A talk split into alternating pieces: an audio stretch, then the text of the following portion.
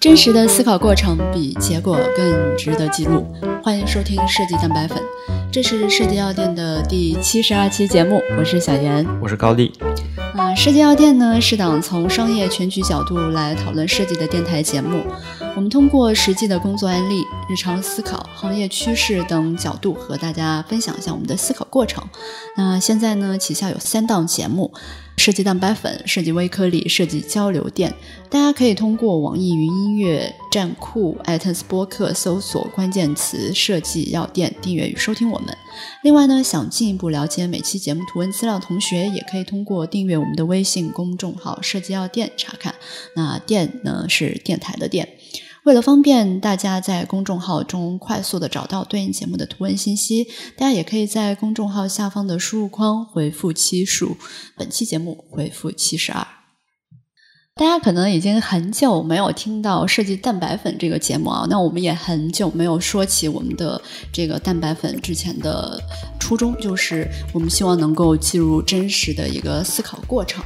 最近呢，我们确实的在工作中遇到一些困难和问题啊，但我不知道大家是不是也有这样的感受啊？比如说，像在去年的时候，二零一八年，整个中国的经济是一个下行的趋势。那对于做营销、做品牌运营啊这样的一些工作的时候，我们就会就会发现资金的收紧带来了整个我们在提案和策略方向上的一些变化。这些变化呢，也会对我们的设计造成一些影响啊，所以我们把这些变化的一些现象背后的原因，以及啊，我们针对这样的一个情况做出的一些反应和调整，在这里和大家一起探讨一下。那如果在你们的工作环境或者在你们的公司产品也确实会因为经济下行遇到一些影响，那你们是怎么做的？欢迎大家在我们的微信公众号下方讨论。嗯。那我们说回来，具体的啊，就是因为这样的一个现象，我们到底身边发生了哪一些变化和事情？嗯嗯，我们可能就说几个具体的例子，来看一下这么宏观的一个事情，它就怎么影响到了我们的一个设计里面。是的，是的。其实，在我们日常的开会的时候，我们可以发现很多品牌项的一个提案，嗯啊，它更加谨慎了。呃，那这边要先说说什么是品牌项的提案和运营项的提案。嗯，我们这边把它定义一下啊，品牌项的提案，因为它是做一个大众传播，你可以想象成这个品牌它可能是一个人，它可能有一个表达一个态度，然后呢，它是通过这样子的一个态度的认可，或者说一种观点的认可，然后去跟大众去做一个沟通，这些就是在我们看来可能是叫。品牌上的一个建设，呃，因为它可能没有说的那么直接，我不会说这个东西的卖点，但会带一点点，但是更多的可能是这个品牌通过一些态度以及价值观上的一个认可，然后跟大众去做一些沟通。然后在我们设计师的这种视觉的角度去看品牌和运营啊，很多时候我们都会觉得品牌项的设计有更多的发挥空间和可能性，因为它离产品稍微架空一点，嗯，那它的想象力空间就更大。而运营项的这个东西呢，它是一定要把现有的一个用户运营好，那它对于这个产品的卖点特色，它必须非常的清楚、直白的告诉我们的用户。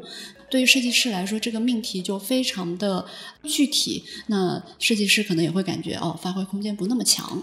就打一个比方吧，就比如说什么叫品牌向的，就像是耐克，如果设计师做到一个像耐克这样的产品，你可能会很开心，因为它有很强的这种。精神背书在里面嘛，你可能会哦，just do it，或者说哪怕你做一个海报，你可能也会倾向于，就是我们接受了太多这样子的一个认知了之后，我们认为它的海报应该也要做出这种感觉来，就你会感觉我的空间就很大，即便我是做一个海报，但是如果你是做一个运营项的呢，你可能是在做促销，对吧？所有耐克鞋打八折，五百减几百，当然我举的是比较极端的一个例子啊，但是可以大概的就是。这么去理解，可能大家会更加倾向于，就是品牌上的一个设计会有更多的空间。嗯，其实我们设计师也会提案，在有钱或者在前几年，二零一七年的时候，或二零一八年上半年的时候，这种提案是大家都会愿意去尝试的，因为相对来说资金比较充裕，所以那个时候其实大家会有一点点盲目，因为反正手里有钱嘛，所以有可能性的东西大家都会去尝试。但是当今年资金收紧的时候，那大家对于跟务虚的这个部分就显得更加谨慎了。啊，这个是第一个现象。嗯嗯，这个时候我们一般会是怎么做？就是在我的理解起来，这个变化的发生啊，它可能是在一四、一五、一六那段时间就开始了。那个时候可能只是刚是早期，这个变化不是很明显。但是到现在，其实就已经是比较明确的一个结果了。我还是举例子啊，就设计师来说，其实以前这种矛盾一直都在。嗯，我们可能会认为我们的品牌方对我们这个设计不理解。你说我做了一个这么好看的一个案例啊，为什么不接受？然后最终选了一个呃这样子一个风格的作品，那个作品可能就是更加的印象。然后你看到我这么高大上的一个包装，为什么你就不接受？当然会有很多抱怨。作为一个设计类的一个电台，其实我们以前并没有谈很多这种抱怨啊，或者说呃叫工作中间的一些小技巧。因为你会发现这个里面其实延展了很多的文化，怎么提案，怎么告我，怎么第一稿是放什么，然后怎么去给他选。其实我们并没有在这方面去呃延展一些话题，因为在我看来，这部分其实它不是关键，它只是一个被动式的一个接受了之后你的一个保护机制啊，或者这样的一个形式。因为在我看来，最本质的一个原因还是，比如说。呃，我们跟品牌方的一个认知是不同的，我们对于产品的一个认知是不同的，我们对于这个市场的认知是不同的。然后现在我们其实就说到了经济下行嘛，你会发现现在这个市场它已经越来越往下一点，所以在这样子一个背景下面，我们再去讨论到底应该是要去怎么去做，呃，这个可能才是去解决这种是抱怨还好，还是这样的一个根本的一个问题。因为我感觉我们还是要同步我们对于这个产品的一个定位理解。因为在我看来，这个才是解决这个问题的一个根本嘛。所以再说过头来，就是比如说什么是好的设计啊？我们设计应该怎么做？我们是应该是做这种品牌向的这种视觉表达，还是去稍微去偏向于一些运营向的一些内容？我感觉这里面其实就是我们应该去讨论的，而不是说哪一个是好，哪一个是不好。这里面取决于设计师对于商业社会运行机制的一个理解。比如说，我们可能会看到呃耐克的那些。比如说讲精神、讲态度、讲 just do it 这种品牌态度的一个视频会非常的认可。其实你本来就是受众，因为设计师嘛，很容易被这样子一些态度对感染的。但是你要知道，它背后的一个商业逻辑啊，他们其实是有供应商的。比如说耐克，它是一个品牌方，它下面会有很多的这种服饰的经销商去跟他拿货。这个时候拿货了之后呢，他其实拿完货了之后，他就已经完成了这个东西的贩卖，所以他已经把钱回过来了。那这个时候耐克要做的什么？他也就只能做这种品牌向的一个包装，去帮助他们的一个销售商去把这些货卖出去。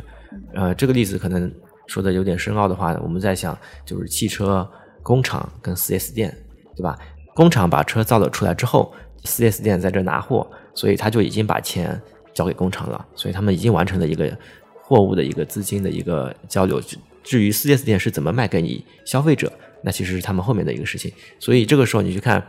好像很少有看到这种汽车品牌会后面跟上某一个四 S 店什么什么什么，对吧？它更多的是在讲这个汽车它的一个整体的一个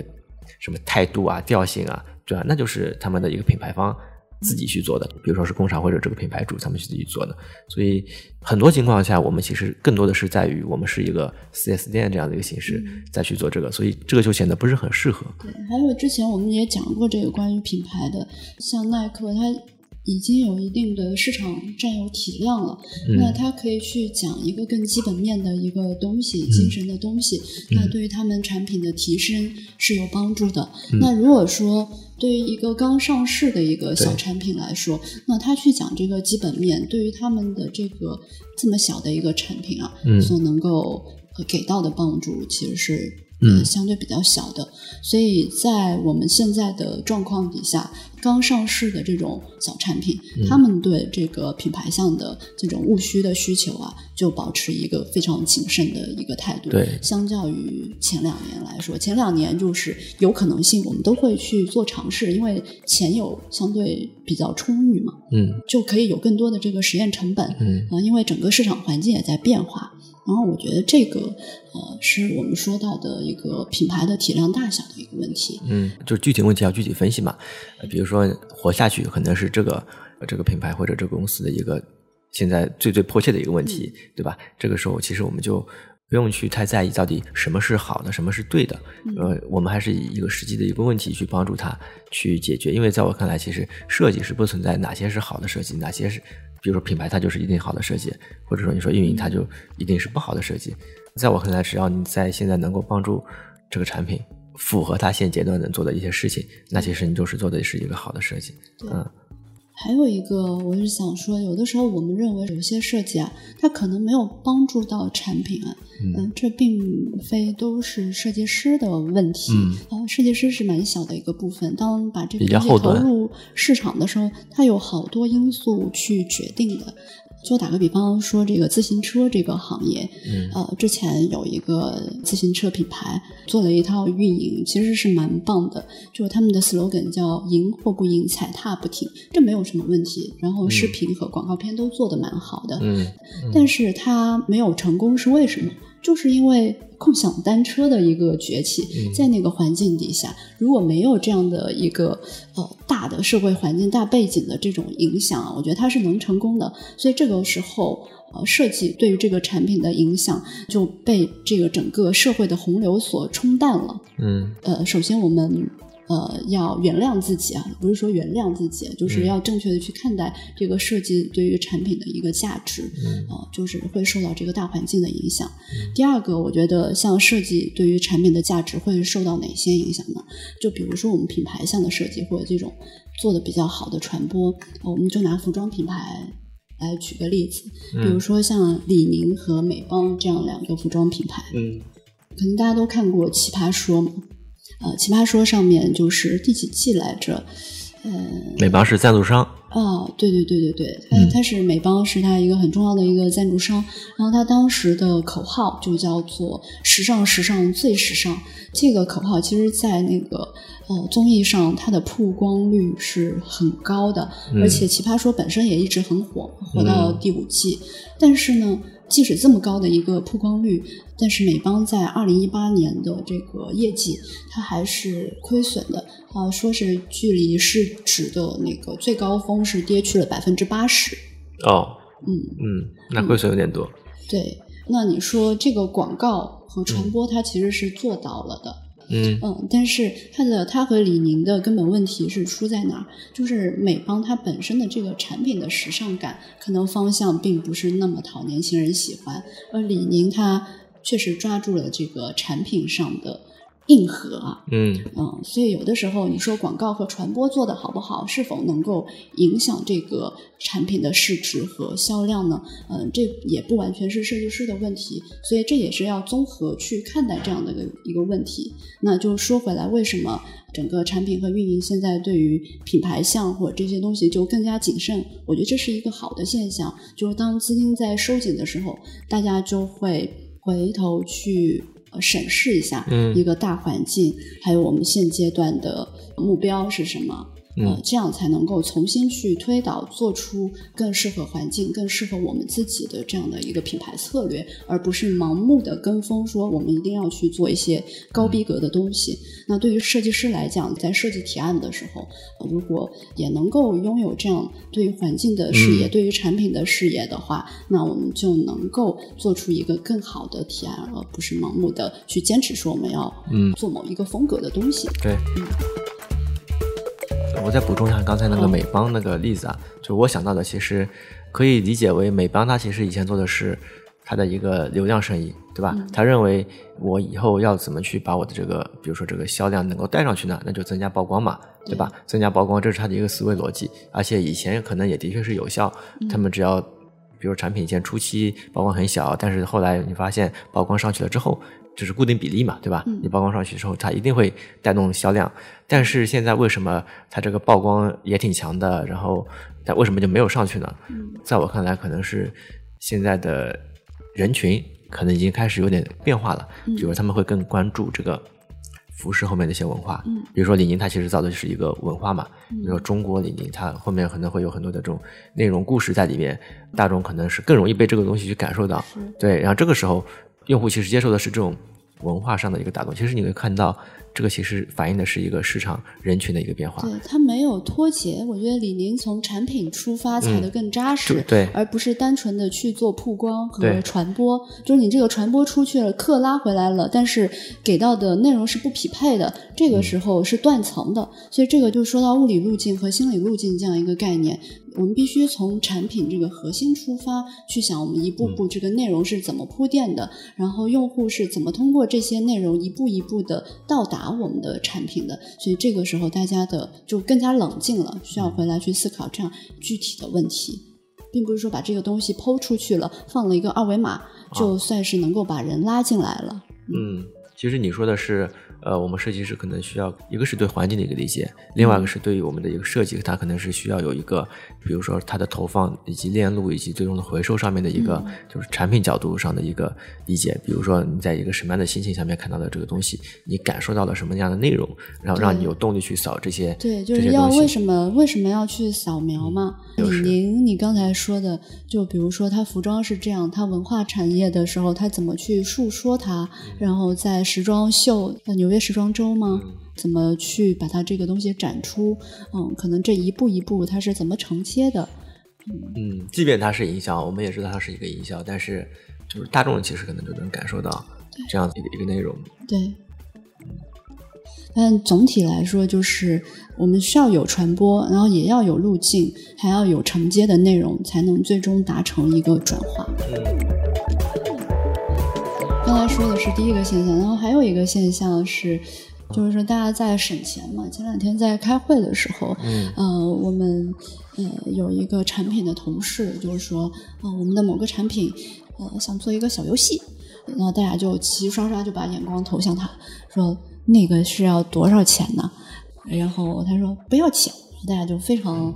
欢喜和讶异，说为什么？他说做授权呢。我们只要把我们的这个 IP 授权给他，然后他们是一个专业的制作小游戏的公司，他只要在最后打上他们的一个 logo，就可以帮我们免费去做这个小游戏。他们也得到了传播，我们也得到了内容，所以就授权的这种跨界合作啊，是现在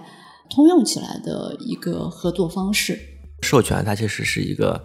一个例子，嗯啊因为在我看来，比如说合作一直是一个怎么说呢，就是社会化分工更加精细的一个过程，而且我认为它一定是会慢慢慢慢倾向于各种合作，然后去降低一种专业的人去做专业的事嘛。所以你从社会分工以及资源合理分配的角度上来说，它一定是一个大的趋势。呃，只不过我们在这个话题下面去聊的话，就是在我看来，我们的品牌其实现在从以前的就是我要自己控制品牌，它开始慢慢的接受与更多的人开始去合作，以及共同去完善这个品牌的一些内容，这么样一个模式。你即便是在品牌层面，因为以前的这种合作，其实大家都是通过这种利益交换，对吧？嗯这种方式在做，这个很好理解，就是你有带来多少资源，能给我省多少成本，我能给你带来多少这个双赢嘛。但是现在，即便是品牌，我看到的这个现象，他们其实也是开始不断的去跟，你可以说是跟其他品牌，或者可以跟大众，或者说是某一个 KOL，、或者说是某一个领域里面的一个嗯非常资深、非常专业的一个文化研究人，可能去合作，这个是我从这个现象里面看到的一个一个方向吧。对，嗯嗯，就像高丽说的那个社会分工的一个精细化嘛，这也是我们上一期节目关于亚文化，就有不同群体的嗯亚文化，就这个可能会提到我们后面说的话语权的一个下放，就是所有人都可以产生内容，所有人都都有发言权。那在这个时候，我们可能做的就是如何去调取和分配这样的资源。嗯，就是就是官方以前是我要自己做一个内容，我要自己定个调性，那我现在就变成了我要如何去调动的资源，我要给他们去说什么话题这样的一个构架。嗯嗯，所以这也就说到，就是在资金收紧的情况下，如果说像一些相对比较大型的这种团队或者企业，我们在做这种改革的时候，其实依赖的就可能不是一个人，而是一种组织架构、这种制度，呃，如何去形成？就像我们去做中台或者什么啊，如何在组织架构上去优化这些资源的之间的互通？啊，或者说我们如何去打破我们这种之间互相合作的一个茧房？嗯。啊，就并不是一个单向流程的合作，而是一种可以多对多、自由合作、自由发配这种资源的这种整体的制度上的一个改革吧。嗯。嗯，所以从授权这样一个单点，我们可以看到整个组织结构和合作形式的一个变化。不过我在想，这个可能只可能是一些案例孤立，因为这可能也是一些大公司，他们以前有很强的一些渠道的一个基因在里面，他们可能才会比较擅长应用这样的方式，因为毕竟还是外面的一些小公司，他们可能根本就不是个基因，或者他们一直其实就是这样在生存的。即便是大公司，比如说他们没有这部分的一个社交部分的一个传播的一个优势，就比如说没有微信，他们依靠的也不会是这样模式，他们可能以前都是一直就是在做这种比较深度的一些文化上的挖掘。就比如说网易，它可能并没有社交上的一个渠道优势，它做的可能也是你看它的游戏产品嘛，对吧？它没有很强的这种社交的这种流量的拉动，但是它在文化层面就会沉淀的稍微再再丰满一点啊，只能这么去说。嗯那这个就是我们在授权一个小小的授权合作的一个点上，我们看到的一些关于在资金收紧之后，嗯、内部组织架构的一些调整和变化。嗯嗯，然后所以就从授权这个点上，我们可以可以看出呈现的一个态势是更多的是自下而上的。我们从前可能更多的是去制作官方的内容，对于一个呃产品的 in house 团队来说，然后现在呢，可能慢慢的开始关注更多民间的这样的一个传播能力。那我们如何从官方去命题，让别人去说，让品牌或者让官方让产品被讨论，嗯，这样的一个思路去做的，就不仅仅说只是我们呃设计师呃埋头去把这个我们产品如何宣传好，而是如何去做好这个命题，给更多市场上的设计师、插画师每一个人单点的这种传播打出一个框架，让他们可以在里面不断去填充内容去做传播，这个才是可能未来或者现在到未来比较有传播能力的这样的一个方式。嗯。那本期节目就是这样。然后今天我们就讨论了一下，在经济下行的情况下面，对设计师来说如何去看待自己的作品，以及到底什么样的一个标准是好与坏的一个一一个界定吧。呃，以及我们一些应对策略。我觉得在中国这样的一个不断变化的大背景下哦，很多观点是阶段性正确的，它并没有一个通用性的理论能够覆盖这个二十年、三十年，它可能几年几年都会有一个小的一个变化。对那这个整体的一个。大的一个通用性方式，可能也只能等百年以后，大家回头去看这段历史的时候，能够总结出一些东西哈。嗯嗯，就像我们节目一开始说的一样，我们可能只是针对于现在这样子一个节点，比如像是二零一九年或者二零一八年经济下行情况下面的一些思考过程，我们不能保证这个观点它之后一定是通用的。就像我们前几期呃最早时候我们听我们的设计蛋白粉的时候，那些观点可能只是针对于一个是当时的一个时间，或者是当时我们的一个理解下面所产生的一个产物，所以我们也是希望我这个蛋白粉下面它其实是。囊括了各种时期时候的我们一些思考过程啊，我们也是希望把这个东西能够沉淀下来，就像看历史书一样。嗯，好，那本期节目就是这样，大家可以通过网易音乐、站酷、iTunes 上面的播客搜索“设计药店”，电视电台的店来订阅与收听我的节目。也欢迎大家对于我们节目有任何的想法，可以通过我们的微信公众账号上面的第七十二期节目上面去给我们去留言啊，我们也会把我们的。图文详情啊，整理在我们的这个微信公众号上面。好，那本期节目就是这样，拜拜。